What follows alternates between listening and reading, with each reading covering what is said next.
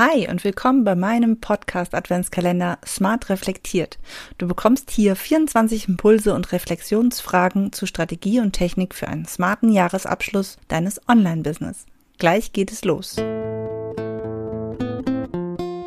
Herzlich willkommen zu Online-Kurs Lead Magnet und Co., dem Podcast rund um digitale Produkte, mit denen du dir ein erfolgreiches Online-Business aufbaust.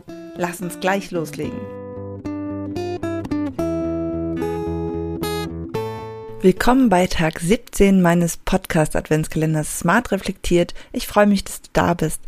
Wir haben heute nochmal eine Frage aus dem Bereich Tools und die Frage ist, welches ist dein absolutes Lieblingstool in deinem Business?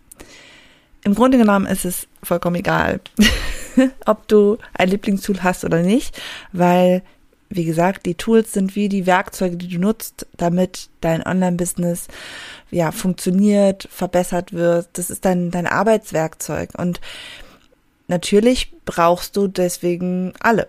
Ja, du kannst nicht sagen, ich mag lieber den Hammer als den Schraubendreher und versuchst dann die Schrauben mit dem Hammer in die Wand zu bekommen. Das wird nicht funktionieren. Umso wichtiger ist es aber auch zu gucken, warum, also was ist mein Lieblingstool und warum ist das überhaupt mein Lieblingstool? Also was ist das, was ich daran mag? Ja, äh, da hängt nämlich oft ganz viel dran.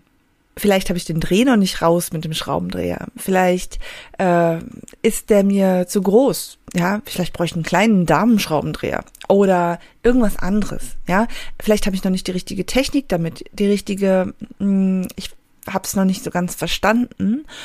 Dann ist es halt häufig auch so, dass man dann eigentlich gar nicht so richtig weiß, wo man macht. Ich äh, kenne viele, die Tools so benutzen, okay, ich habe hier eine Anleitung, das, ich muss jetzt das klicken, das, da klicken, das klicken und wenn dann irgendwas schief geht, sind sie vollkommen lost, weil ja, weil sie dann nicht wissen, wie sie es stattdessen machen sollen. Ein Update, alles sieht anders aus, der Button hat eine andere Farbe, ist woanders, hm, keine Ahnung mehr. äh, das muss nicht sein. Ihr, du darfst dein Tool auch verstehen und handwerklich nutzen können. Und um herauszufinden, woran es liegt, wie gesagt, überleg dir wirklich mal ganz konkret, was ist dein absolutes Lieblingstool? Ja, sagst du, oh fein, heute kann ich wieder mit der Meta Business Suite meine Instagram Posts vorplanen. Das sagt wahrscheinlich kaum jemand, aber ja, macht es dir Spaß mit der mit dem mit der Audioschneide App zu arbeiten? Macht es dir Spaß Videos zu schneiden? Macht es dir Spaß das heißt ja auch Spaß, ja, aber wo wo sagst du ja, okay, kein Problem, mache ich gern, damit arbeite ich gern.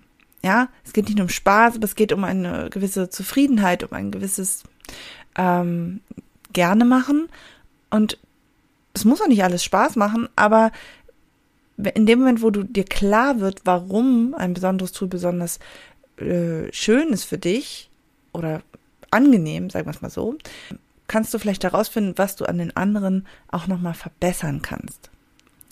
Diese Episode ist jetzt ein bisschen kurz gewesen, aber mein Impuls, es müssen nicht alle Tools absolut Lieblingstools sein. Ich weiß, du hast deine Expertise, du hast ein ganz anderes Thema. Äh, dir müssen nicht alle Tools Spaß machen.